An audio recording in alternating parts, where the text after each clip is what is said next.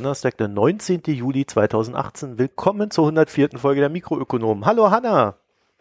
Hallo Marco. Ach, endlich sind wir den Ulrich los. endlich, endlich. der wird nie wieder hier auftauchen, der Ulrich. Bis zur nächsten Woche. Moment, hatten, ich wollte gerade sagen, war er nicht letzte Woche da? Ja. Doch, doch. Äh, wenn ich nicht vergessen habe, ihn rauszuschneiden, dann war er da, ja. Nein, der Ulrich äh, hat heute fröhliche, fröhlichen Tag. Sein Vater kommt aus dem Krankenhaus und deswegen hat er da viel zu tun und äh, wir hoffen, dass er nächste Woche wieder da ist. So, und mhm. dann haben wir aber noch eine sehr traurige Nachricht. LibraPay ist der Zahlungsdienstleister abhanden gekommen. Äh, der, der oder die ein oder andere erinnert sich, LibraPay war so unser, also LibraPay war so ein PayPal oder ist ja immer noch ein PayPal-Klon, allerdings in gut. Also so, es sollte mal eine Genossenschaft werden. Was da genau vorgefallen ist, wissen wir nicht. Wir wissen aber, dass wir da jeden, jede Woche, die hatten so ein, so ein System, wo man irgendwie so jede Woche was überwiesen hat, dass wir, wir haben da jede Woche fünf Euro überwiesen bekommen und sind deswegen natürlich erstmal per se traurig, dass LibraPay uns jetzt abhanden kommt. Sie haben geschrieben, man soll schnell sein Geld holen, sonst ist äh, Schicht im Schacht. Also das bleibt dann erstmal liegen, bis sie wieder einen neuen Zahlungsdienstleister haben, wenn sie denn jemals einen finden. Also das ist, glaube ich, auch recht ungewiss. Dazu noch eine News. Irgendjemand, wer auch immer es war, vielen Dank, weil die Spenden sind dort äh, irgendwie meistens anonym. Wir sehen nicht, wer uns da was spendet, außer der oder diejenige sagt es uns. Ja, hat irgendjemand hat dann so das ganze Geld, was er da so hatte, einfach an uns überwiesen. Das waren über 100 Euro. Vielen Dank dafür. Sehr nett, Dankeschön. Ja, ich habe die dann in, in, dem Moment auch gleich gemäß den Anweisungen von LibraPay sofort wegüberwiesen. Keine Ahnung, wie lange die jetzt brauchen, ehe das Geld ankommt. Glück im Unglück. Allerdings, das war wohl irgendwie Geld, das, das so angelegt war, dass es jede Woche an uns gegangen wäre. Und äh, irgendwie für die nächsten 38 Wochen oder so war das dann das Geld. So stand es da irgendwie zumindest im Überweisungstext. Ja. Immerhin. Danke dafür und schade für LibraPay. Also wir hoffen, dass die das wirklich schaffen. Weil ich finde ja so Projekte, so kleine Nebenkriegsschauspielplätze, ich finde das immer gut, wenn es sowas gibt. Hanna, du bist ja jetzt unsere Tage 2 Expertin. Ich habe mir das nicht ausgesucht. Du, du, du wurdest dafür auserkoren. Und gibt es denn was Neues zu Tage 2? Ja, ja. Der Vater des, der Target-Panik, Hans-Werner Sinn, hat ähm, jetzt offenbar genug davon, dass alle sich so aufregen im Internet, dass es ja alles gar nicht so schlimm ist und hat deshalb in der FAZ in einem Gastbeitrag ausführlich Stellung dazu genommen, dass äh, es doch alles ganz schlimm ist mit Tage 2. Oh. Im Wesentlichen, also er wiederholt in langer Form vieles, was schon in anderen Artikeln von Sinn zu dem gleichen Thema stand. Also er führt nochmal auf, dass es sich eben seiner Meinung nach, und das ist das, was ich eigentlich am kritischsten finde, um einen Kredit handelt, also das ähm, Deutsch, das er sagt sogar Überziehungskredit, also er sagt quasi, die anderen Notenbanken haben bei Deutschland einen Überziehungskredit in Anspruch genommen. Und ja, da äh, müssen wir doch dann, jetzt aber 18 Prozent Zinsen draufkriegen. Ja, aber der ist ja zinsfrei, weil ja Target eben das Target-System eben keine Zinsen und keine Fristigkeit vorsieht. Ja, davon und lebt der Italiener.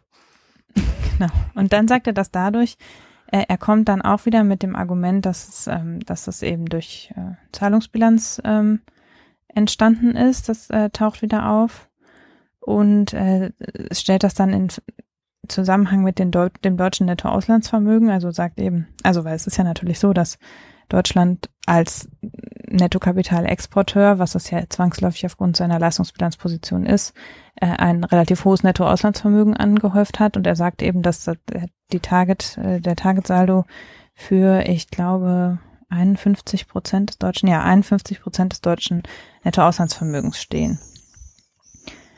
Und äh, dann erzählt er ein bisschen dazu eben, wie das im Festgrundsystem unter Bretton Woods geregelt war. Und dass das jetzt ähm, der, das Tagesystem als Selbstbedienungssystem innerhalb von Europa genutzt würde und das dringend reguliert werden müsste. Und ähm, dass unbedingt Sicherheiten hinterlegt werden sollten dann kommt er nochmal mit dieser Idee, die ist aber auch alt, von Binnengeld und Außengeld. Also es ist eine Wiederholung von vielen Thesen eben in etwas nochmal ziemlich breit, also es ist ein unglaublich langer Artikel, also ziemlich breit ausge, ziemlich breit ausgewälzt. Man kann ja, also es ist ja, es gibt da ja Dinge drin, Vorschläge drin, die prinzipiell okay sind, so wie eben auch nicht alles falsch ist über die Entstehung der Tagessalden und so weiter. Ich finde halt die Wortwahl nach wie vor sehr kritisch.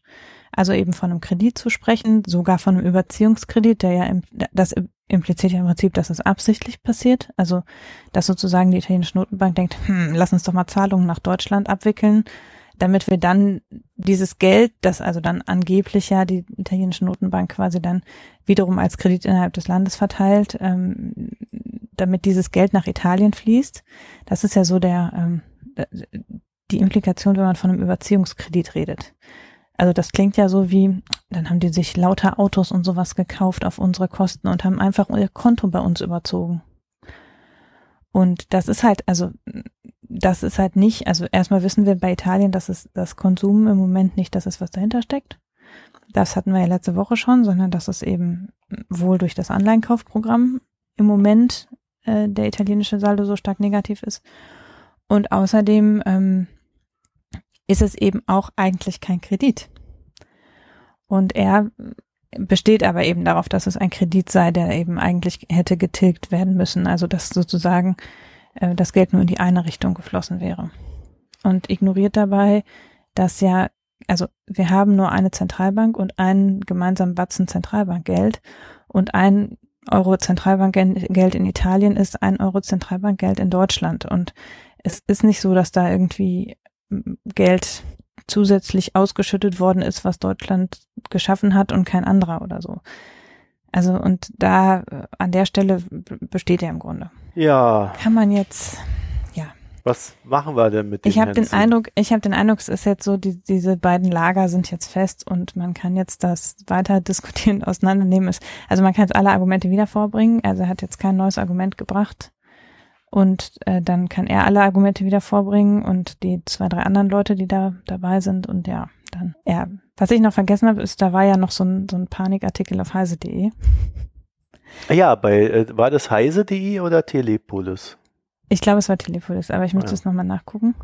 Also da kommen jetzt halt auch aus der zweiten und dritten Reihe so Artikel nach, die von dem großen Crash und der schlimmen Katastrophe und sowas alles reden und da steht man dann schon ganz stark, das, das steht dann schon ganz stark alles in der Verschwörungstheorie-Ecke, muss man sagen. Und ja, das haben die bei M. Ross abgeschrieben.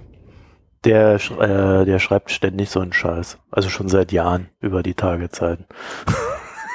Ja, es gibt halt ein paar, die schon seit Jahren dieses, also ne, Hans-Werner Sinn sagt das ja auch schon seit 2012. Ja. Also da, der treibt dieses Pferd halt immer wieder über den Hof, so. Aber ähm, aber es gibt eben dann in dem, ich würde eher sagen, dann in dem Trott, der dann dahinterherkommt, äh, gibt es dann eben auch Leute, die das eben zur Argumentation verwenden, dass das Eurosystem generell eine schlechte Idee war oder dass man am besten wieder zur D-Mark zurückkehren sollte, was im Moment ja wirklich das ungeschickt möglichste, ungeschickt möglichste Schachzug wäre. Ähm, und solche Sachen, also da kommen dann einfach, da, da kommt ja dann Sachen hinterher, die völlig gar kein Hand und Fuß mehr haben. Und da ist eben dieser Telepolis-Artikel, der übrigens auch auf Tichys Einblick erschienen ist, wortgleich, äh, ist da ein schönes Beispiel. Ah. Ich bin aber nicht sicher, ob man so einen Müll verlinken sollte. War, war das, war das jetzt schon, schon eine Überleitung? Wir können das gerne als Überleitung nehmen. Also zunächst mal war es einfach nur eine Feststellung, dass eben man deutlich sieht, aus welcher Ecke. Also wenn man eben sieht, das ist erschienen auf heise.de und oder Telepolis und äh, kommt aber ganz eindeutig eben da aus der stramm rechten Ecke. Ja, ja. Das sind dann die, die da eben aufspringen. Okay, dann äh, nehmen wir es doch. Also ich weiß nicht, zum Herrn, zum Herrn Sinn habe ich nur eine Sache zu sagen. Äh, ich war letztens äh, im, im Dussmann in Berlin und habe dann so ein Büchlein von ihm gefunden. Da war dann so sein, sein Gesicht drauf und äh, drunter stand irgendwie der Wahrheit, der, der Wahrheit auf der Spur oder irgendwie sowas. Mhm. Und ähm, ja.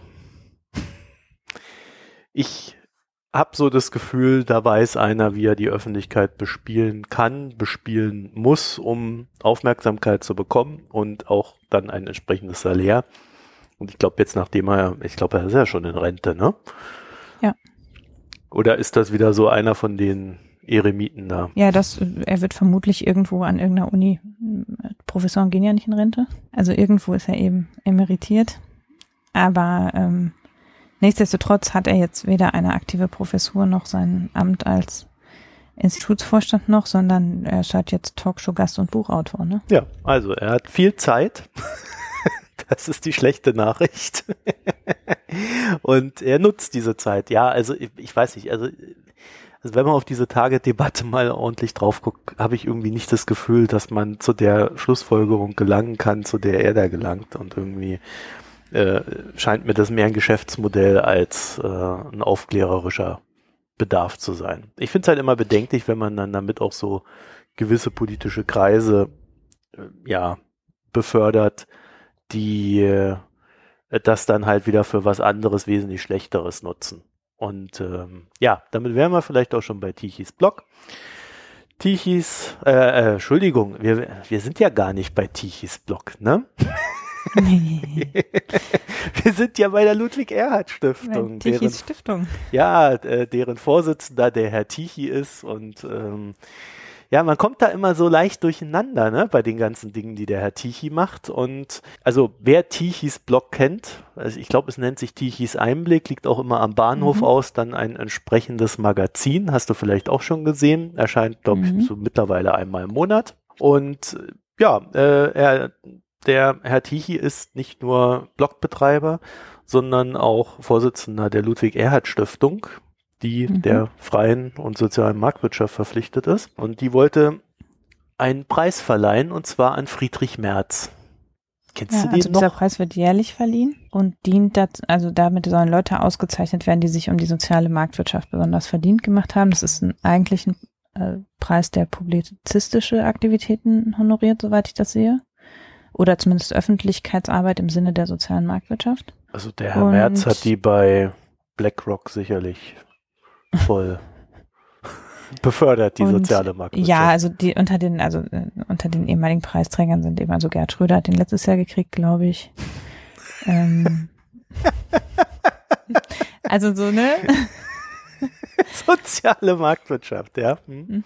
Also der Hartz-IV-Verfechter Schröder äh, und naja, ah okay, lassen wir das. Äh, machen wir es mal ernsthaft. Also, der Preis mhm. sollte verliehen werden an Friedrich Merz und Friedrich Merz hat so wird es kolportiert und da liegen dem Handelsblatt wohl auch Mails vor und so weiter.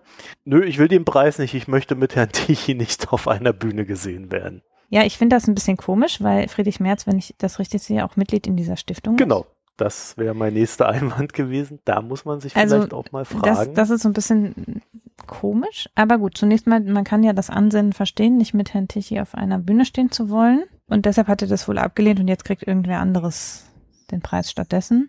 Ja, jemand von der NZZ, äh, und zwar der Leiter genau. der Auslandsredaktion der NZZ. Name ist mir und jetzt leider das, entfallen.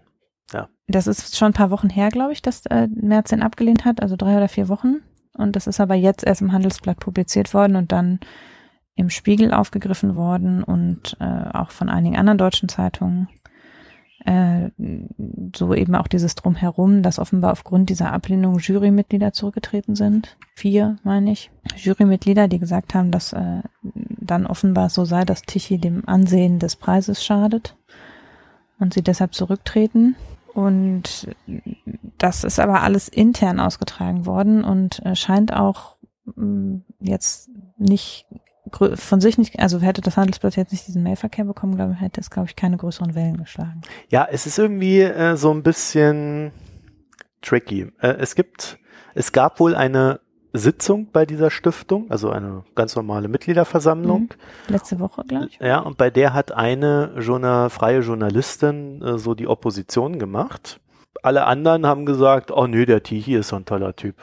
Äh, alles gut, kein Problem es war von der Jury, also von den Jurymitgliedern, die zurückgetreten sind, war auch nur eine Person Stiftungsmitglied. Ja, also da von, bei den Jurymitgliedern war zum Beispiel Rainer Hank dabei von der FAZ Wirtschaft. Ja, kennt vielleicht der ein mhm. oder andere, um mal so einen Namen zu nennen, in welche Richtung das geht.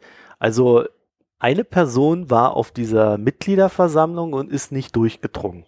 Und kurz darauf kommt das Handelsblatt mhm. mit der Story raus. Das sieht natürlich sieht komisch aus, deswegen nenne ich jetzt auch gerade den Namen äh, der Dame nicht. Aber äh, hat halt so ein Geschmäckle, ne? Hast halt einen, einen Kampf verloren, gehst nach außen, liegst da was, aber es ist ja durchaus interessant, was da geleakt wurde, ne?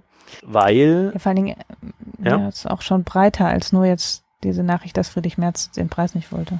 Genau, weil jetzt ist irgendwie so eine Debatte losgetreten worden, wo, ja, man könnte sagen, das konservative Bürgertum vielleicht zum ersten Mal seit es die AfD gibt, den Diskurs führt, wo ist eigentlich unsere Grenze?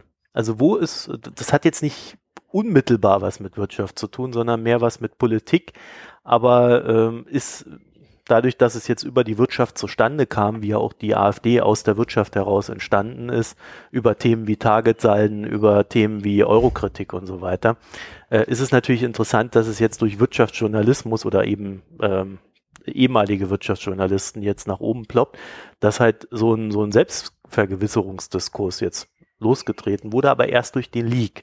Weil jetzt nämlich irgendwie jeder darüber sagt, ja, äh, also mit dem Tichy will ich auch nicht auf einer Bühne sein, schon gar nicht, wenn der März nicht mit dem will. Oder halt sagt, ja, also das wird man ja wohl noch sagen dürfen. Und ich hatte mich so ein bisschen damit beschäftigt, wie, wie da eigentlich so die Verbandelungen sind, weil interessanterweise, du erinnerst dich vielleicht an unseren Ökonomenaufruf in der FAZ, mhm. 154 Ökonomen. Ja, Ökonomieprofessoren bitte. Ökonomieprofessoren, Entschuldigung. Ich denke, das Professor Fast, ist also immer das, mit das, gemeint, Hanna. Genau, das generische Maskulinum stimmt auch fast. Äh, weiter im Text.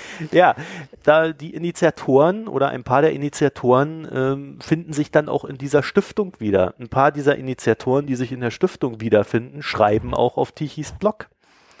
Und dann hat die FAZ es fertiggebracht, über dieses Thema zu schreiben äh, wohlgemerkt die FAZ Wirtschaft. Das hat der Philipp Plickert, äh, hat das geschrieben. Philipp Plickert gilt, äh, wenn ich mal mein FAZ-Wissen an den Tag legen darf, ähm, als Herausgeber nah.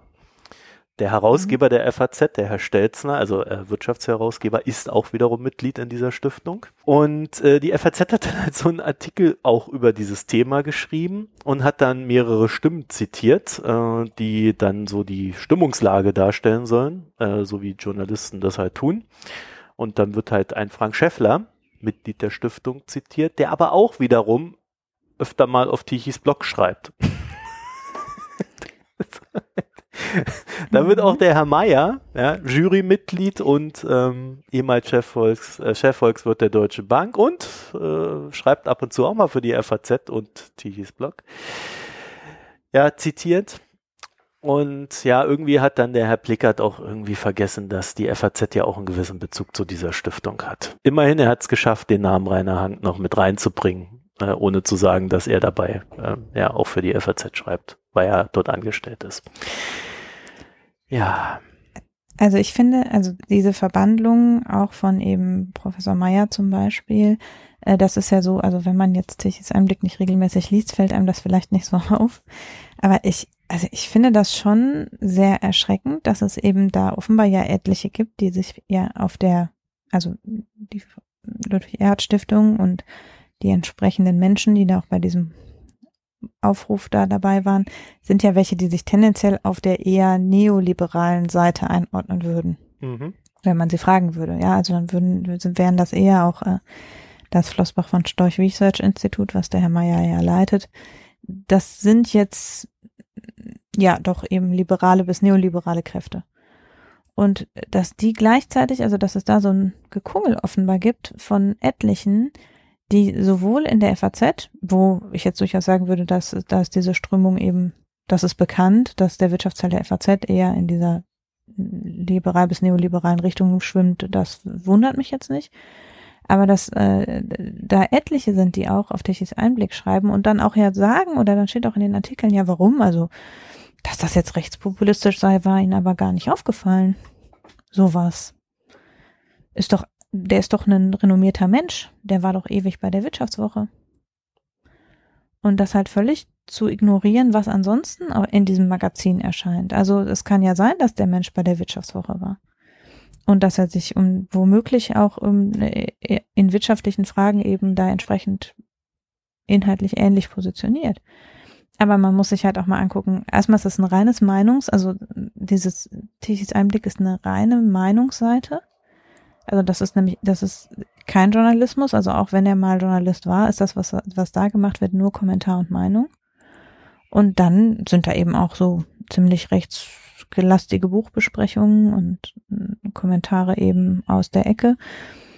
Und da, das ist aber an den Herren völlig vorbeigegangen. Die verstehen gar nicht, wo da, warum das da kritisiert werden könnte. Und das finde ich, also. Das wirft viele Fragen auf, ne? Ja, das, ich finde das richtig erschreckend. Die Grenze ist schon länger, finde ich, etwas fragwürdig, was im Wirtschaftsteil der Welt erscheint. Aber bei der FAZ ist es erst in jüngerer Zeit, dass man sich eben öfter mal darüber wundert, dass da Leuten eine Stimme gegeben wird, die dann direkt am nächsten Tag spätestens von Beatrix von Storch retweetet werden. Also, äh, dass eben da immer wieder mit sehr großer Regelmäßigkeit Artikel erscheinen, die ein totaler Steigbügel sind für eine rechte, europafeindliche äh, Argumentationslinie im Wirtschaftsbereich dann tatsächlich in dem Fall. Mhm. Dass man das als ja zum Großteil eben jetzt nicht mal Journalisten, sondern eben äh, Wirtschaftsprofessoren oder die halt ja nur als Kommentatoren bei der FAZ arbeiten, dass man da sich auch so instrumentalisieren lässt, finde ich schon merkwürdig. Ja, ich glaube nicht, dass es ein äh, direktes Instrumentalisieren lassen ist, sondern ich glaube, dass durch die, und das war ja meine, da müssen, da müssen wir jetzt schon weit zurückgehen, um das vielleicht mal so ein bisschen aufzurollen. Die AfD ist damals entstanden in Oberursel unter Mitwirkung nicht weniger Finanzjournalisten. Und, ja, und dieser, dieser Frankfurter Szenerie. Äh, aus einer Euroskepsis heraus, die in der deutschen Finanzszene schon immer da war. Also boah, vielleicht erinnert sich der eine oder andere noch oder die eine oder andere noch an den Effektenspiegel, Bolko Hoffmann. Und äh, der hat ja damals die, an, äh, die D-Mark-Partei gegründet. Also quasi gegen den Euro vor Einführung des Euros und wollte die Einführung des Euros ver verhindern. Und aus dieser Szenerie heraus, also Bolko Hoffmann hat ja mittlerweile äh, lebt nicht mehr, äh, die D-Mark-Partei ist im Bach runtergegangen, das ist alles nie so richtig geworden und so. Aber das war immer der Bodensatz der AfD, also oder positiver formuliert äh, die Basis der AfD damals. Es gab auch im Internet immer sehr viele Wirtschaftsverschwörungsblogs, äh, die immer sehr gut davon gelebt haben, dass sie Gold verkauft haben, äh, Börsenbriefe verkauft haben. Es gab äh, Börsenbriefverlage, die ähm, sehr gut mit diesen Verschwörungstheorien dann auch Geld verdient haben. Also da gab es schon seit Jahrzehnten eine ganz starke Szene, die sich dann dort zusammengefunden hat. Ich glaube, ich habe es mal erzählt, frühere Hörerinnen kennen das, aber ich erzähle es mal nochmal. Ich war mal auf so einer Veranstaltung von denen, äh, und zwar Konstanzer Kreis. Und habe mir das mal ein Wochenende, Wochenende lang angehört. Und da waren dann so Sachen, mein Gott, wann waren das? 2005 oder sogar noch früher? Ich, ich glaube 2005 war das. Könnte auch früher gewesen sein. Also nagelt mich nicht drauf fest. Und äh, die haben damals, die haben damals dann angefangen so, ja, also damals ging es noch mit mit Geldtheorie, äh, wie die wie wir alle äh, über den Tisch gezogen werden. Das Geld wäre gar nicht echt und äh, alles so ein Kram. Und äh, Gold ganz groß. Und dann ging es aber auch schon so in, in verschiedenen Reden in so ziemlich rechtsradikale in rechtskonservative Kreise hinein. Die haben damals dann so Sachen erzählt, äh, die wir ja heute dann auch sehen, äh, wie ja, wir müssen YouTube erobern, wir müssen Aufklärungsvideos machen. Ist natürlich alles ein bisschen anders gekommen. Ähm, es gibt aber sehr erfolgreiche Aufklärungsvideos aus der Szenerie äh, über 9-11, lief dann halt meistens über die USA, nicht über Deutschland. Also da war schon so richtig dieses Bedürfnis da, das zu kreieren, was wir heute vor uns sehen aus dieser Szene. Ich habe mir dann auch mit dir dann geguckt, dass ich mit diesen Kreisen nicht mehr sehr viel zu tun habe, weil das halt echt krass war. So von, von, von den Anknüpfungspunkten nach rechts. So mit der AfD hat sich das dann äh, verinstitutionalisiert. Über zehn Jahre später oder zehn Jahre später. Und ähm, der Tichy, der vielleicht noch zur Vollständigkeit äh, der Historie ja einen Machtkampf gegen Gabor Steingart verloren hat der ja auch einen gewissen mhm. Rechtsruck äh, vollzogen hat. Also die, die nehmen sich da auch alle nicht viel irgendwie. Ähm, Der Tichy war der erste, der das äh, auf, auf einer größeren Ebene monetisiert hat. Und zwar war das möglich, und jetzt schließt sich der Kreis, weil die wirtschaftlich immer alle diese Skepsis hatten. Und dieses ganze ökonomische Skeptikertum gegenüber dem Euro, der EU, der Merkel im Besonderen und so weiter, ähm, hat sich da halt verwoben, ohne dass das vielleicht reflektiert wird, aber Max Otte wäre da ja auch wieder so ein Beispiel, der das ganz aktiv betreibt, der seinen Finanzkram macht, der offen für die AfD wirbt und mit all dem auch gar keine Probleme hat und dann dann hast du halt, wenn du einmal in so, in so einer in so einer Gruppe drin bist und das kennt ja jeder von uns, nur dass wir vielleicht nicht in solchen Gruppen drin sind, dann gibt's halt immer so Themenwellen. Ja, also da mhm. fängst, fängst an mit dem Euro äh, und gehst dann weiter. Dann kommen irgendwann Flüchtlinge, dann regen sich alle über Flüchtlinge auf, dann wirkt dann halt die Gruppe äh, und dann geht's halt immer, geht, gehen halt die Anknüpfungspunkte immer weiter. Und die Gruppe wird immer stärker in diesem Fall. So, das vielleicht mal auch zur Historie, weswegen ich diesen ganzen Vorgang ja dann doch bemerkenswert finde, weil sie haben es über Personen wie Tichy halt tatsächlich geschafft. Und äh, er hat es gemacht, glaube ich, weil er Geld verdienen wollte, weil er publizistisch aktiv sein wollte und weil er da äh, halt seine größte Chance gesehen hat. Und wie überzeugt er von dem ist, was er tut, weiß ich nicht. Ich will das auch gar nicht werten. Ich beobachte das nur. Ja, also auch klar, klare, klarer Hinweis äh, an der Stelle. Und über Leute wie Tichy hat es halt die AfD geschafft, die ganzen äh, skeptischen Ökonomen in Deutschland, Fechter gegen den Euro, halt auf, auf sich zu ziehen. Und Hans-Werner Sinn schlägt auch in diese Kerbe. Der bedient auch diese Angst, diese, dieses Chaos, dieses, dieses, wir werden alle ausgenommen und stärkt damit dann natürlich auch die AfD in diesen Kreisen. Und es wird dann natürlich auch unverdächtig. Und interessant ist ja zu sehen, wie dann auch andere politische Positionen übernommen werden. Ja. So, deswegen hatten wir das drin. Hatte ich das eigentlich gar nicht geplant, das zu erzählen, aber ähm, vielleicht ist es ja mal ganz gut. Ich wollte es immer mal aufschreiben und das war jetzt sicherlich auch nicht so äh, ausführlich, wie es hätte sein müssen. Aber äh, das zählt zu dieser Historie der AfD und es zählt auch zu dieser Target-Diskussion und äh, man muss das immer so mit im Hinterkopf behalten, dass es halt keine keine Suche nach der Wahrheit ist, wie der Herr ähm, der Herr Sinn da sein Treiben äh, versucht mhm. darzustellen in diesem einen Buch, sondern es ist halt einfach ein Bedienen einer Öffentlichkeit. Also ich finde bemerkenswert, die Ludwig-Erhard-Stiftung, wenn man sich mal so anguckt, wer da Mitglieder sind, dann ist das ja also so ein CDU-FDP-Haufen im Wesentlichen.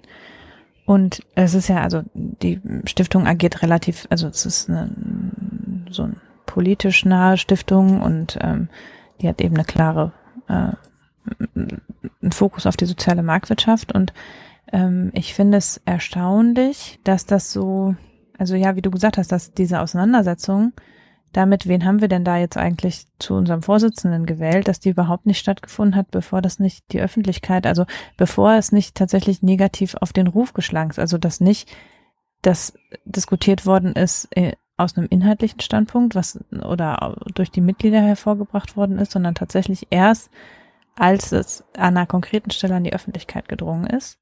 Also das finde ich ist wieder so ein Zeichen für, wie durch die Hintertür sozusagen es so eine Rechtsverschiebung der Debatte gibt oder eben auch eine Rechtsverschiebung in Richtung mancher Personen sozusagen. Und das andere finde ich schon auch, dass es in meinen Augen sich sehr häuft, eben genau im Wirtschaftsteil der FAZ. Und das, das beides zusammen, finde ich, ist, also ist jetzt in dem, also es ist, es konzentriert sich jetzt anhand dieses einen Events eben sehr. Es ist jetzt nichts, was, was außer, was nur jetzt an Friedrich Merz festzumachen ist, aber es konzentriert, da kristallisiert es sich sozusagen jetzt gerade ganz schön. Und das ist aber, das ist auf einer anderen Ebene eben so, wie Seehofer die Rechtsverschiebung betreibt äh, im Bereich der Migration, Flüchtlinge und so weiter, sehen wir eben hier auch so eine, so eine ganz leichte, latente Verschiebungen des Diskurses in so eine rechte Richtung. Eben durch so eine Stiftung oder ein Medium, die man jetzt rechtskonservativ, aber sicher nicht rechtsextremistisch einordnen würde. Ja, in, in Teilen, manchmal auch schon in meiner Wahrnehmung. Ja, also Tichy hat äh, definitiv ein paar Grenzen überschritten. Ja, Tichy, ja. ja. Aber wenn du die FAZ nimmst, also Ach den so, die FAZ, ja. der FAZ und die Ludwig-Erhard-Stiftung, dann ist das so eine, dann, dann ist das sozusagen so eine schleichende Entwicklung in jüngerer Zeit gewesen. Mhm die sich jetzt daran schön zeigen lässt, aber die eben irgendwie unfassbar, das ist schon so unten drunter eben auch schon durch diesen Ökonomenaufruf und durch solche Sachen, wo du eben siehst, dass weiter nach rechts gerückt, als es vielleicht noch vor fünf Jahren war. Ja, definitiv. Ich äh, möchte da auch nur an einen Artikel in der FAZ erinnern, der, glaube ich, ganz gut darstellt, wie weit sie in Teilen auch nach rechts gerückt ist nämlich den Artikel zum Thema Ehe für alle. Ja, das ist halt, also äh, man sieht eben diese, diese gleiche Entwicklung, wie gesagt, man sieht das eben an, in anderen Politikfeldern, aber man sieht es eben da jetzt ganz schön auch auf der wirtschaftsjournalistischen Seite. Ja. Ja, und da müssen sich jetzt schon die ganzen CDU-Partei, äh, vielleicht dann doch mal zusammenraufen und sich mal überlegen, ob sie das so gut finden. Ja, vor allen Dingen der Vorwurf ist ja auch, dass Tichy quasi die Stiftung als ja missbraucht, um seinen Tichys Einblick äh, mit Reputation zu versehen. Ja, ja, Und, und dann hat er da jemand eingestellt, der vorher bei Tichys Einblick gearbeitet hat oder so. Oder er hat jemand, der in der Stiftung, ich glaube sogar stellvertretender Vorsitzender ist, äh, den hat er äh, bei sich als Bürochef von Berlin. Äh, oder so, ja. Also ja. irgendwie kommen da offenbar Personalverschiebungen und so. Also es ist schon ziemlich verbandelt so. Ja, aber ist, ist das nicht das, was Konservative ohnehin tun? Mal so ganz spitz gefragt. Naja gut, es ist im Wesentlichen natürlich der Inhalt von Politik, ähm, Netzwerke zu betreiben, auf allen Seiten, würde ich unterstellen. Ja, da verschwimmt halt, also ähm, dadurch, dass eben sowas wie Titis Einblick ja so ein Meinungsding ist, da verschwimmt halt so die Grenze zwischen äh, Kommentar, Journalismus und Förderung äh, und eben der Förderung über Stiftungen. Das verschwimmt da halt so.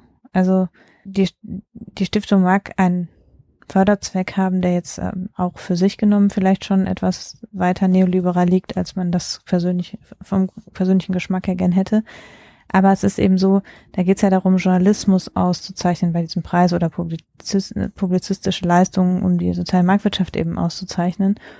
Und ähm, das wird da so mit eben so einem Meinungsmedium, ja, so mit einem eben das ja nicht wirklich ein Medium ist, äh, verknüpft. Also da verschwimmt eben dann auch so die Grenze zwischen publizieren und journalistisch tätig sein. Mhm. Weil jetzt in diesem FAZ-Artikel ja wieder betont wurde, dass Tichy ein altgedienter Journalist sei. Aber er ist ja jetzt weder in der Stiftung noch bei seinem Magazin da journalistisch tätig. Mhm. Ich habe gerade mal noch so nebenher einen Artikel rausgesucht, den ich euch dann noch verlinken werde, bei der FAZ geschrieben von mir. Unsoziale Marktwirtschaft, allerdings in den Blogs, nicht in der Zeitung, keine Sorge. Ähm, da habe ich. So weit wollen wir nicht gehen. Also Thomas Meyer schreibt auch noch einen Blog. Ja, und äh, Aufrufe. Mhm. Sie schreibt da auch.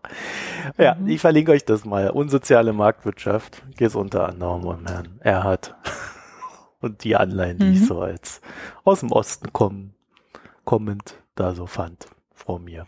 Naja, gut. Ähm, dann würde ich sagen, das Thema können wir dicht machen. Das ist mehr als erschöpfend mhm. behandelt.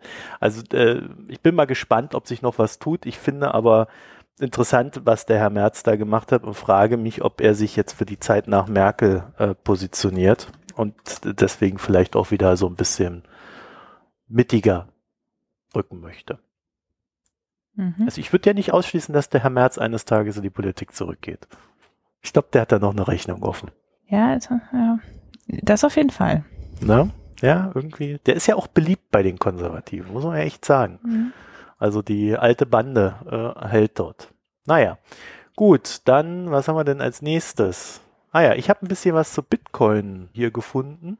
Und zwar das Basler Gremium, also das, was für die Eigenkapitalhinterlegungen der Banken unter anderem zuständig ist, sich beginnt damit zu beschäftigen, wie denn die Eigenkapitalforderungen bei Banken oder Anforderungen für Banken bei Kryptowährungen definiert sein sollten. Ist ja so ein Thema, wo man sich so erst so denkt, naja, eigentlich, so viel haben die Banken ja mit Kryptowährungen noch nicht zu tun.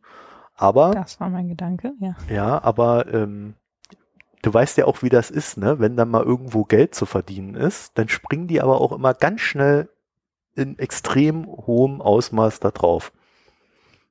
Und dann könnte es natürlich passieren, dass ähm, dann einfach mal so eine Bank zusammenknickt, weil sie sich in Bitcoin verzockt hat. Oder in einer Währung, die vielleicht gar nicht existiert. Also die einfach nur so, so Pump- und Dump-mäßig so in die, in die Welt ge gebracht wurde. Alle springen drauf. Also keine Ahnung, ich will keine Namen nennen, was das so sein könnte. Ja, und da kümmern die sich jetzt drum. Es ist noch ungewiss, wie es ausgehen wird. Ich vermute aber mal, äh, die werden da eine ordentliche Schippe drauflegen. Also, was weiß ich, 50, 60 Prozent, irgendwie sowas äh, als Eigenkapitalanforderung. Könnte ich mir jedenfalls vorstellen. Mhm. Und bei der ganzen Geschichte ergibt sich ähm, für, aus der Diskussion heraus für mich so ein paar ganz interessante Punkte. Und zwar haben die tatsächlich schon per se das Problem, überhaupt darüber nachzudenken, was sie tun, weil sie gar nicht wissen, wie sie diese Kryptowährungen bewerten sollen. Also es gibt halt keine Börse, es gibt keine Indizes, es gibt Liquidität, ist äh, so eine Sache, ne, stark schwanken teilweise. Also wie greifst du dieses Zeugs regulatorisch? Ja. Und dann haben sie wirklich auch die Probleme davor, dass ähm, wenn man denn das so, so weit überhaupt institutionalisiert, dass es dann natürlich möglich wäre, dass, ich hatte es ja gerade schon gesagt, äh, Pump-and-Dump-System äh, da entsteht, dass also einfach Kryptowährungen aufgelegt werden, nach oben getrieben werden, äh, dann in die Banken reinfließen und am Ende helfen halt all die ganzen, ja, ja, gut, okay, ist wie bei Aktien halt, ne? böse, ganz böse formuliert. Wie mit Aktien vom neuen Markt. Ihr kennt das. Ähm, ja, und die versuchen halt irgendwie da so einen Weg zu finden. Und vor allen Dingen wollen sie ja nicht, dass eine Bewertung willkürlich ist, sondern dass die halt auch irgendwie, ja, sinnvoll ist. Also, keine Ahnung, wie das ausgeht. Und ähm, die zweite News zu der Thematik ist, dass in Malta ein ICO stattfindet von Palladium. Das ist der dortige hiesige ICO-Begeber. Und mhm. äh, die wollen ihre Tokens so strukturieren, dass sie nach drei Jahren in Aktienanteile umgewandelt werden können. Mhm. Ja, ähm, ist quasi wie ein Optionsschein. Ja, also du kaufst halt das mhm. Zeugs, weißt, wie der Wechselkurs ist, also hältst zehn Optionsscheine, dafür kriegst du eine Aktie zu dem und dem Preis und dann ähm, kannst du dir halt überlegen, ob es dir das jetzt wert ist, ähm, um in drei Jahren dann diese Aktien zu kaufen.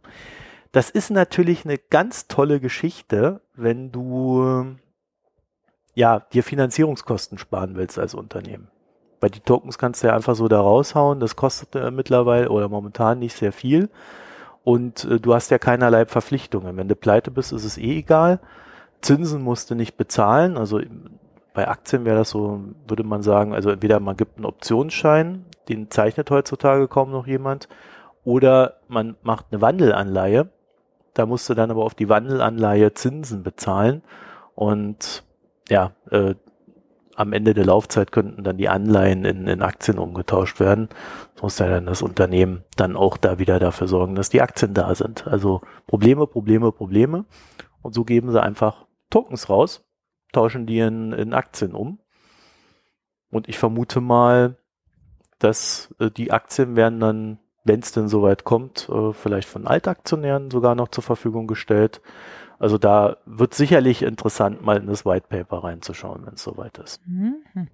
Zeigt sich aber auch, dass äh, das alles in so eine Richtung geht, die sich doch sehr stark an das anlehnt, was wir bisher auch schon haben. Es nennt sich dann halt mhm. bloß anders. Ja. Ne?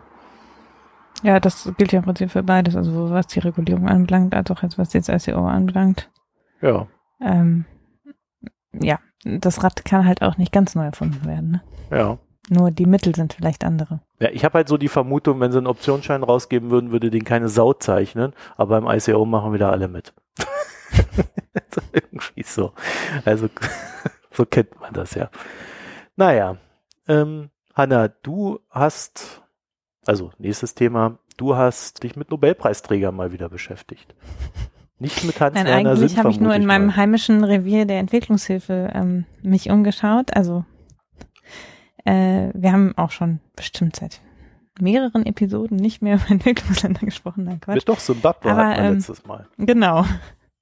Äh, jedenfalls, also ja, im Guardian ist ein Meinungsartikel erschienen von äh, drei Nobelpreisträgern und einigen anderen sehr renommierten Entwicklungsökonomen, äh, der also um dann auf Twitter auch ein bisschen heiß diskutiert worden ist und der so ein bisschen zeigt, dass also meiner Meinung nach zeigt, dass die Entwicklungshilfe oder Entwicklungspolitik wiederum an einem Umbruch ähm, also äh, der politischen Ausrichtung ist. Man kann das ganz schön daran festmachen, dass ähm, Macron zum Beispiel hat das französische Entwicklungshilfebudget wesentlich ausgeweitet.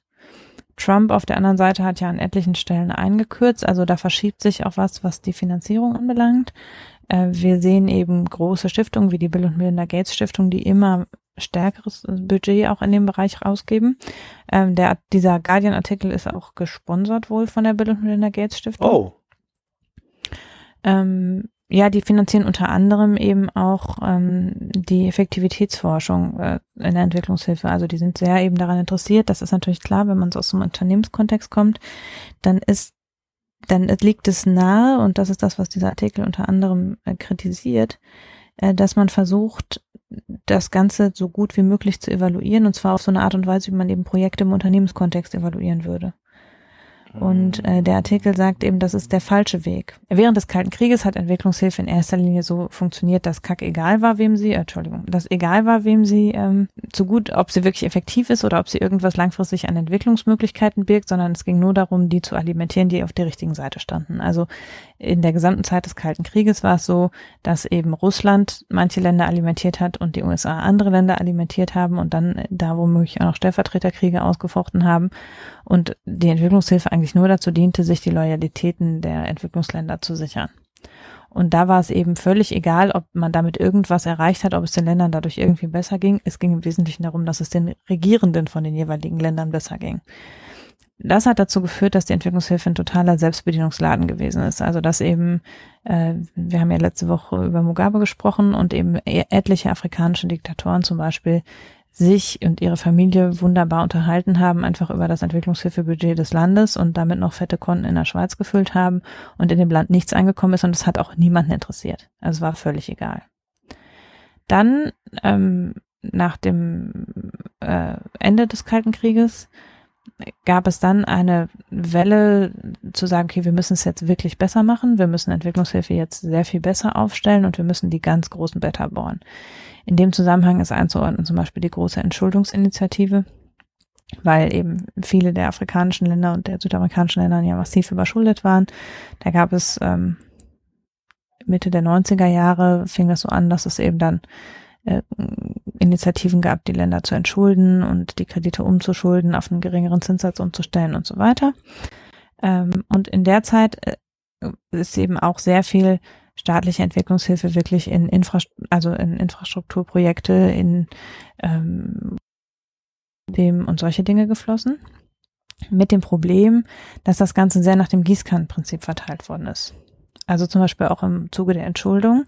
Da war es ja so, die Länder mussten bestimmte Versprechungen machen, dass sie ihr Sanitätssystem aufbessern, dass sie ihre Infrastruktur verbessern und dass sie sozusagen das Geld, was sie durch die Entschuldung virtuell gewonnen haben, also das, was sie an Zinsen einsparen, dass sie das eben für solche groß angelegten Projekte benutzen. Und auch da wieder, das ist dann gemacht worden. Und dann muss man ehrlicherweise sagen, es ist total schwierig, das zu kontrollieren, ob das irgendeinen Effekt hat. Also man kann nur kontrollieren, wie viel Geld ausgegeben worden ist, aber ob dadurch ein Kind mehr zur Schule geht, kann man halt nicht feststellen. Und dadurch, dass man sozusagen, dass dieses Geld gefühlt riesige Mengen Entwicklungshilfe ausgegeben worden sind und nichts davon irgendwie messbar war, ob dadurch was besser geworden ist, äh, ist man dazu übergegangen, Entwicklungshilfe nicht mehr über große staatliche Geberinstitutionen an andere Staaten auszuzahlen, sondern jetzt, das ist so eine Bewegung, die aus Skandinavien gekommen ist, wird sehr viel direkt an Projekte ausgeschüttet. Also die zum Beispiel die skandinavischen Länder, die haben jeweils eine staatliche Geberinstitution, so wie eben wir auch unser Geld über die GZ vergeben im, im Wesentlichen und äh, die USA über USAID. Jeder hat eben so seine Institution. Und die Institutionen entscheiden aber dann eben direkt, also finanzieren nicht mehr andere Staaten, sondern geben direkt vor Ort in Projekte rein. Und dann ist es ja so, dann kann man natürlich prima kontrollieren. Also dann kann man sagen, okay, wir haben so und so vielen Lehrern eine Gehaltsprämie dafür ausgezahlt, dass sie auch wirklich in der Schule, in die Schule kommen. Und guck mal da, dann sind die Lehrer auch in die Schule gekommen. So. Oder ähm, wir haben da und da haben wir 100 Moskitonetze ausgegeben und tatsächlich äh, haben 95 Prozent der Leute das Moskitonetz zu Hause auch aufgehängt und dann sind die Kinder weniger krank geworden oder solche Sachen. Also da kann man relativ klar, kann man eben zuordnen, wir haben das und das gemacht und dabei ist was rausgekommen. Es geht sogar so weit, dass heute oft man Vergleiche anstellt, in einem Dorf wird was durchgeführt, im anderen nicht und dann guckt man, wie die Unterschiede sind. Was ich schon aus einer moralischen Perspektive sehr bedenklich finde, aber es wird eben versucht, das so nah wie möglich am, an einem Experiment quasi durchzuführen, um sicherzustellen, dass das Geld gut verwendet wird. Das Problem, und da setzt eben dieser Artikel im Guardian an, ist, dass man dadurch natürlich nicht mehr die großen Probleme löst, sondern sehr kleine Probleme, äh, an sehr viele lokale kleine Probleme.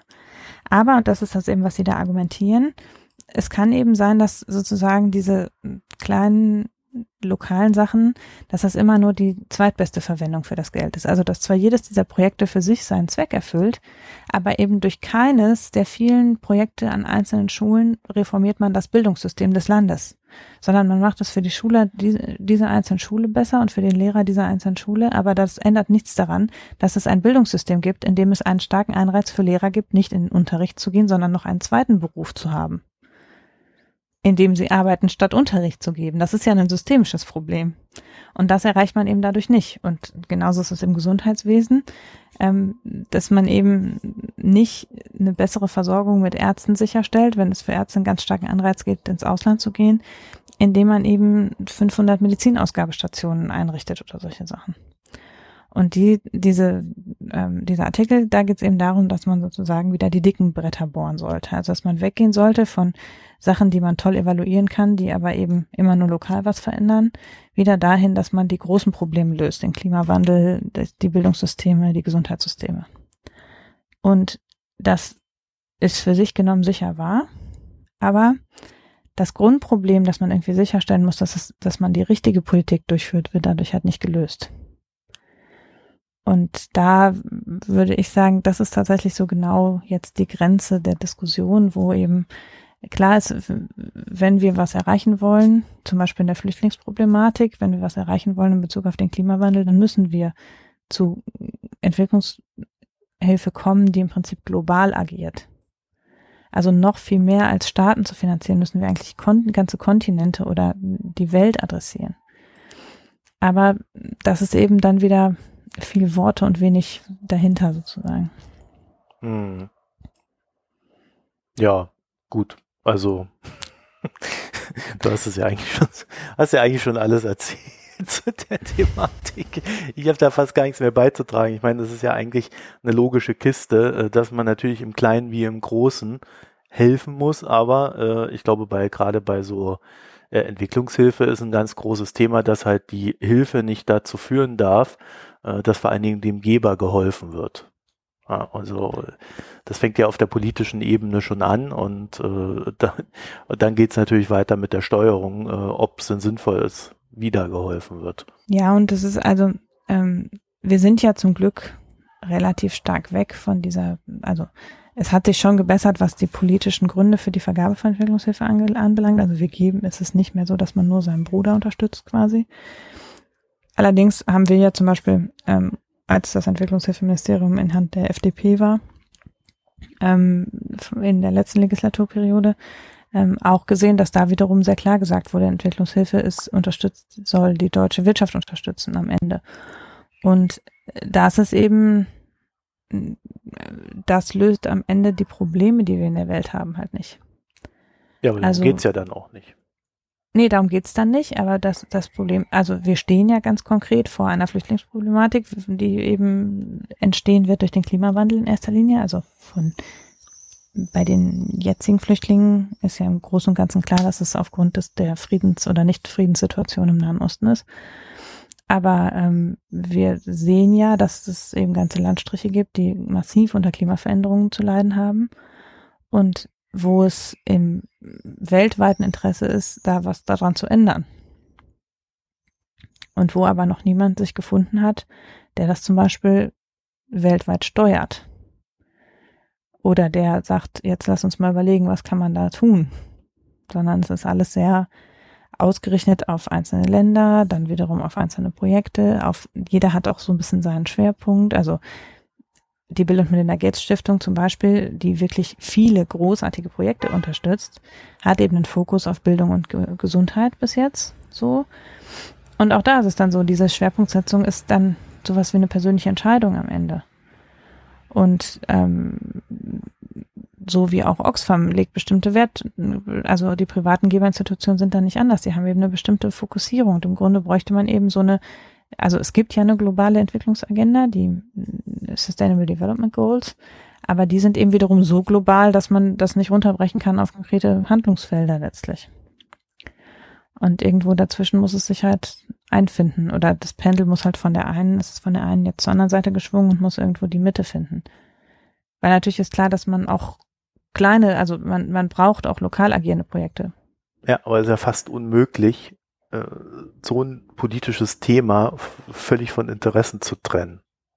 Ja, aber das ist ja, das ist am Ende so wie die Verhandlungen zum Klimaabkommen und sowas. Das sind halt so Sachen, die nur über sehr mühsame internationale Diplomatie erreicht werden können. Also diese Entschuldungsinitiative ist dann auf der, in der Hinsicht ein Riesenerfolg gewesen. Ich meine, da haben, glaube ich, 68 Geberstaaten mitgemacht. Also quasi alle, die, die Gläubiger waren. Und die haben sich alle auf einheitliche Standards und auf eine Länderliste und auf eine Umschuldungsmechanismus und so weiter geeinigt. Das ist zehn Jahre Arbeit gewesen, bis es umgesetzt war. Aber im Großen und Ganzen hat das Ding funktioniert. Und das ist also ein beachtlicher Effort gewesen. Ja, gut, sicherlich auch unter dem Gesichtspunkt, dass man oftmals nicht erwarten konnte, das Geld sonst auch zurückzubekommen. Natürlich, klar. Ja. Aber das ist ja auch, auch das ist ja wiederum sehr stark eigentlich ein politisches Unterpfand gewesen. Also mhm. ähm, das hat ja eine sehr starke Abhängigkeit. Also das, das kam ja eben noch aus dem Kalten Krieg und es waren eben sehr stark auch die, in diesen Verschuldungsmechanismen hat sich ja auch gezeigt, welches Land wiederum mit wem sehr stark verbandelt war und dann von diesem Land eben auch besonders abhängig war. Und die haben dann ja alles in einen Topf geworfen. Also jeder hat sein individuelles Ding halt aufgegeben. Hm. Ja, auf jeden Fall, der Artikel ist im Großen und Ganzen, man kann wenig daran, also es ist im Grunde alles richtig, was da steht. Aber die setzen halt, die tun halt so, als bräuchte man nur noch das dick, dicken Bretter. Und als müsste man nichts auf der lokalen und lokalen Ebene und ähm, in kleinen Projekten tun. Und als wäre jede Evaluation irgendwie für die Katze. Und das stimmt natürlich auch nicht. Wenn man ein lokales Projekt durchführt, will man noch wissen, ob es funktioniert. Und wenn man was evaluieren kann, ist es besser, es zu evaluieren, als es nicht zu evaluieren. Ja. Also es ist so ein bisschen, hm, es bleibt da wiederum sehr theoretisch oder oberflächlich, würde ich sagen. Mhm. Also vielleicht noch ergänzend zum Abschluss die Bill, Bill und Melinda Gates Foundation äh, sponsort die ganze Rubrik, an der das hier stattfindet. Ah. Also dieses mhm. Global Development, das ist eine Rubrik beim Guardian, eine Unterrubrik und äh, die wird da halt von denen mitfinanziert. Nicht komplett. Also sie versichern natürlich auch, dass der Journalismus da völlig unabhängig ist. Ähm, ja, also ich glaube halt bei wissenschaftlichen Arbeiten dieser Natur ist es halt schon auch immer so, dass da ein gewisses Interesse auch dahinter steht. Von daher äh, haben die halt, ich glaube, ihre Seite ganz gut verkauft ja, mit dem Artikel, um auf die sie hinaus wollen. Aber eine Debatte wäre das jetzt für mich erstmal noch nicht. Also ich würde es jetzt nicht als solche ansehen. Nee, es ist halt, also die haben jetzt einen starken Einwurf gegen die im Moment gängige Praxis. Hm. Und da wird natürlich, also zum Beispiel auch eben gegen das, was die Weltbank tut. Ja, was ist denn hier? Und da ist natürlich schon, also da ist da eben so ein Spannungsfeld. Jetzt hat da bisher noch niemand direkt drauf geantwortet, aber es ist eben, ähm, man sieht eben, dass sozusagen die von aus, nee, das sind ja auch nicht nur Wissenschaftler, die, in die, die diesen Artikel mit unterzeichnet haben, sondern eben jemand vom französischen Entwicklungshilfeinstitut, jemand von Oxfam ist da dabei. Also da sind eben auch Leute, die bei Geberinstitutionen arbeiten, die das sozusagen mittragen. Bist Und du dir da sicher? Ja. Oxfam, wo ist denn hier Oxfam? mal Oxford. Die erste gleich, Das ist doch Oxford. oder? Ah, okay. Also auf jeden Fall ist von, von diese vom französischen Entwicklungsbüro. Ja. Ähm, und dann, ich habe den Da sind sogar gleich zwei. Chief Economist und irgendwer. Ja. okay. Ja. Ja. Okay, gut. Dann hätte ich jetzt eigentlich noch ein Thema, aber unsere Stunde ist um. Genau. Und wir sind heute äh, knapp in der Zeit. Und wir sind heute super knapp in der Zeit. Hast du, deswegen, wir gehen jetzt in den Gesellschaftsteil über und da ich, das kommt mir ganz gelegen, weil Thema war Katar und wie äh, Katar eigentlich es schafft, die ganzen Blockaden um sich herum so wirtschaftlich super wegzustecken und zu überleben, weil das ist ja äh, mal ein seltener Fall, den wir da beobachten können. Ich habe es noch nicht geschafft, äh, mir das hier alles runterzuschreiben, was ich dazu zu sagen wollte.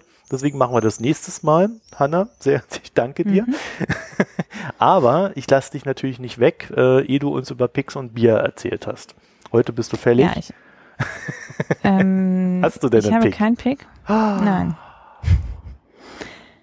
Ich habe äh, irgendwie auch ist alles an mir vorbeigegangen letzte Woche. Eieiei, ich habe einen Pick. Podcast gehört, ich habe fast nichts gelesen. Hast du einen Pick? Ja, ähm, warte mal, ich muss mal kurz gucken. Ich habe das Buch hier neben mir. Und zwar lese ich gerade, Schon wieder ein Buch. äh, ja, ich lese ja ständig Bücher. ja, ihr macht laufend Podcasts und, und Artikel und ich mache immer die Bücher dann.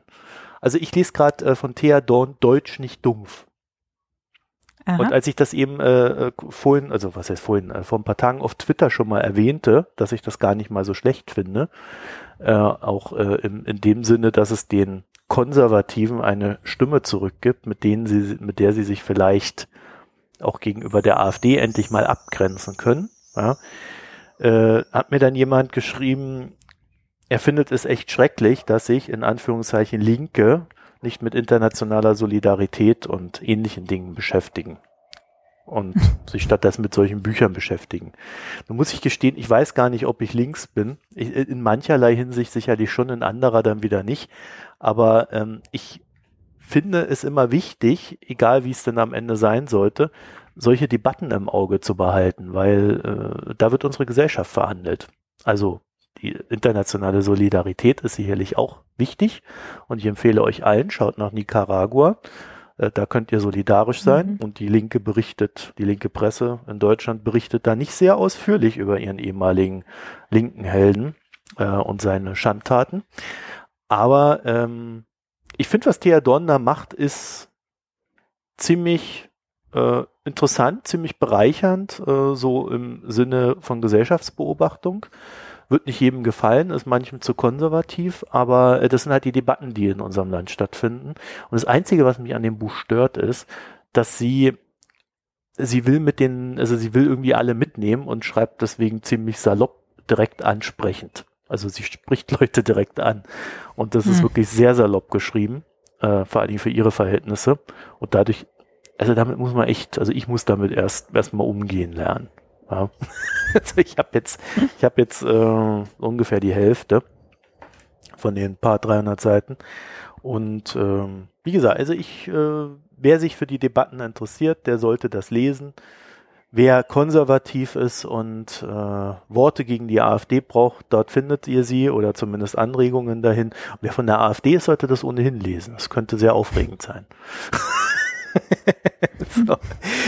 Ja, also, Thea Dorn, für euch empfohlen. So, Hanna, jetzt hast du Bier getrunken. Nee, Wein. Ach, verdammt. Aber ich äh, n- habe ja die Erlaubnis bekommen, im Biersegment über Wein zu reden. Das mache ich natürlich. Wir waren ja in Frankreich im, im Urlaub, als ich vor kurzem verschwand. Und äh, davon zehre ich noch ein bisschen. Wir konnten uns zwar nicht viel Wein mitbringen, aber ich kann noch davon zehren, was wir da getrunken haben. Und empfehle dann nochmal einen Wein, den man in Frankreich bequem in je, ich glaube, in ganz Frankreich im Supermarkt wird kaufen können. Falls also jemand jetzt noch nach Frankreich fährt, kann er sich meine Empfehlung mitnehmen. Und zwar haben wir nochmal einen Wein getrunken von aus der Reihe No Racine vom Weingut Raymond. Dieses Mal den Bergerac Rosé. Jetzt muss ich dazu sagen, dass wir eigentlich beide keine großen Rosé-Trinker sind, sondern wir haben lange Zeit nur Rotwein getrunken und uns im Sommer mal auf eine Weißweinschorle eingelassen, so ungefähr. Und äh, Rosé fand ich immer so ein bisschen nicht Fisch, nicht Fleisch. aber das, ähm, also so die letzten zwei, drei Jahre haben wir mal in Frankreich einen Rosé getrunken, den wir tatsächlich mh, anders fanden als Rotwein oder ein Weißwein. Also nicht irgendwie wie eine schlechte Mischung oder ein schlechterer Weißwein, sondern tatsächlich roséartig. Da gehört dieser definitiv dazu. Also ähm, der erhält, glaube ich, auf den einschlägigen Weinseiten so mittelgute Kritiken. Auf jeden Fall wird er gelobt für sein gutes Preis-Leistungs-Verhältnis. Das ist ein Bio-Wein, äh, der so um die sechs, sieben Euro im Supermarkt kostet. Also total, also das ist natürlich französische Preise. Hier würde man für die gleiche Klasse Wein deutlich mehr bezahlen. Aber in Frankreich ist das ein, für einen Bio-Wein im Supermarkt ein Mittelklassepreis, würde ich sagen.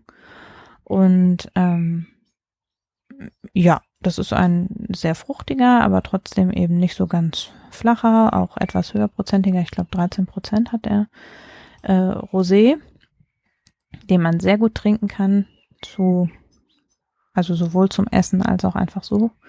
Und der auch nicht ganz so krass runtergekühlt werden muss wie Weißwein, um ihn auch noch bei 36 Grad trinken zu können, sondern der eben durchaus ein bisschen auch nach einer Stunde auf dem Tisch noch gut trinkbar ist. Und der hat uns sehr gut geschmeckt, da hätten wir gerne was von importiert. Aber ich bin noch bei der Recherche, es muss irgendetwas geben, das man aus Deutschland nicht bei französischen Weinhändlern bestellen kann, obwohl wir doch in der EU sind. Also ich habe das jetzt mehrfach bei Weinen gehabt, die wir in Frankreich getrunken haben, die ich eine Seite gefunden habe und wo immer stand, wird nicht nach Deutschland geliefert. Und dann war ich auch in den Shops von verschiedenen Weingütern, die alle sagen, darf nur im französischen Territorium bestellt werden. Und da äh, kommt ja in mir sozusagen die, äh, da kommt dann wieder der Recherchegeist auf. Ich habe es aber noch nicht fertig, ähm, herauszufinden, warum ich innerhalb der EU nicht in Frankreich Wein bestellen darf. Also natürlich nur die Menge, die ich darf, aber man darf 45 Liter Wein einführen, wenn ich den in Frankreich kaufe und über die Grenze schaffe. Aber das ich darf nicht mal ja, eine Kiste Wein in Frankreich bei Amazon bestellen. Das habe ich ja noch nie gehört, aber ich beschäftige mich auch nicht mit Wein. Also wenn da jemand. Ja, aber es wäre bei dir auch so. Wenn da jemand mal eine Idee hat, woran das liegt, das würde uns Also wenn jemand das weiß, was, ja. was dahinter steckt, wäre ich sehr interessiert, denn ich habe wirklich schon öfter gedacht, ach guck mal, den gibt's auch in Frankreich im Onlinehandel. Und den könnte, oder man könnte doch einfach bei dem Weingut bestellen und sich das dann schicken lassen. Aber das geht nicht. Da also haben die doch die Pfälzer wieder irgendeine Schweinerei rausgehandelt. Also das muss ja irgendwelche steuerlichen Gründe haben, dass es irgendwie, dass da man nicht überprüfen kann, ob die Leute mehr als 45 Liter kaufen oder was weiß ich. Aber irgendwas muss dahinter stecken, dass das nicht geht. Ich finde das ähm, einigermaßen empörend. Aber ähm, ja, also das haben, haben wir, habe ich mich jetzt sehr konkret, also erst habe ich gedacht, okay, ist vielleicht nicht lieferbar oder der konkrete Lieferant, aber es zeigt sich doch, dass es durch die Bank so ist. Aber findest wir, du deutsche Händler, einige, die den dann verkaufen? Ja, also es gibt, äh, bei manchen gibt es eben deutsche Händler, die den vertreiben und dann kann man es bei einem deutschen Shop bestellen. Aber eben, wenn es was ist, was es nur bei einem französischen Händler gibt, aber eben zum Beispiel bei Amazon FR, wo ich ja andere Sachen kaufen kann. Also man kann ja Sachen, die es nur in UK oder FR gibt, äh, kann ich ja bei Amazon FR bestellen. Und dann zahle ich halt nur die höheren Versandkosten. Ich kriege das dann nicht mit dem Prime-Rabatt. Aber ähm, bei Alkohol gilt das offensichtlich nicht. Hm. Also da steht dann, wird nicht nach Deutschland geliefert. Das klingt nach einem Wirtschaftsthema. Die kompetente ja. Hörerschaft, Hörerinnenschaft ist gefragt. Also bitte helft uns. So, Hanna, jetzt musst du mir ja, zehn Sekunden geben, damit ich mein Handy holen kann, weil da habe ich das Bier ja? fotografiert. Sekunde. Ich hatte mein Handy zum Aufladen ganz weit weggelegt. So. Ja, ich habe Bier getrunken. Ich nutze mich die Favoriten des Handys immer so als Notizbuch. Also die hm. Bilderfavoriten. Wann fangen wir denn an? Ja, und zwar hatte ich ja äh, Hörerbier gekriegt. Stand Hörerinnen Bier drauf, aber ich weiß, dass es ein Mann war. Äh, hatte ich mal erzählt aus Berlin. Ich habe jetzt den Namen schon wieder vergessen. Ne? Aber ich hatte es in einer Folge schon erwähnt. Und zwar hat er mir Lidl Kraft Bier geschenkt, äh, geschickt und mhm. geschenkt. Und äh, das waren drei Dosen. Ein Imperial Stout, ein IPA und ein German Red nennt sich das. Also soll mhm. wohl so ein Red Ale sein oder sowas. Jedenfalls, ja, ich gehe sie mal durch. Also das IPA hat wie so ein IPA geschmeckt. Also dieser klassische Geschmack, nur nicht allzu stark. Und dadurch war es halbwegs fruchtig und ja, ich glaube, wenn man, wenn man halt generell diesen Geschmack mag, äh, könnte man das mögen. Ich bin, ich bin halt kein IPA-Freund, also deswegen bin ich da Mhm. immer so, versuche ich immer so mitzudenken, wie man etwas mögen könnte, wenn man es denn mag. so. Bei dem Red Ale muss ich sagen, das war irgendwie wie Limonade. Das war so dermaßen süß. Ich weiß gar nicht, ich, ich, das war so süß, dass ich mich gar nicht auf den Restgeschmack konzentrieren konnte. Das hat mich echt geschockt. Ich weiß nicht, German Red, haben die da Zucker rein oder? Ich weiß es nicht. War Man sehr darf Ja irritierend. im Craft Beer Sektor alles. Ja, eigentlich theoretisch schon, ne? Ich, ich weiß gar nicht, ob da irgendwas von irgendwelchem Reinheitsgeboten drauf stand. So, und dann, äh, und das hat mir tatsächlich ganz gut geschmeckt, das ist ähm, das Imperial Stout, das ist so dieses klassisch dunkle. Es hat auch irgendwie so wie so ein klassisch dunkles äh, geschmeckt, also das kann man sehr gut trinken. Ich war da sehr zufrieden. Ähm, also es war jetzt nicht irgendwie so so was Besonderes wie so ein Double Chocolate äh, Super Stout, äh, aber das war wirklich so ein ganz grundsolides, gutes Stout, was man gerne trinkt, wenn man Stout gerne trinkt. Also irgendwie, ich glaube, die machen das dann auch bei, bei, bei so Lidl, machen die das dann halt auch so, dass das dann einfach quasi grundsolide ist. Bis auf dieses German Red, das war sehr irritierend.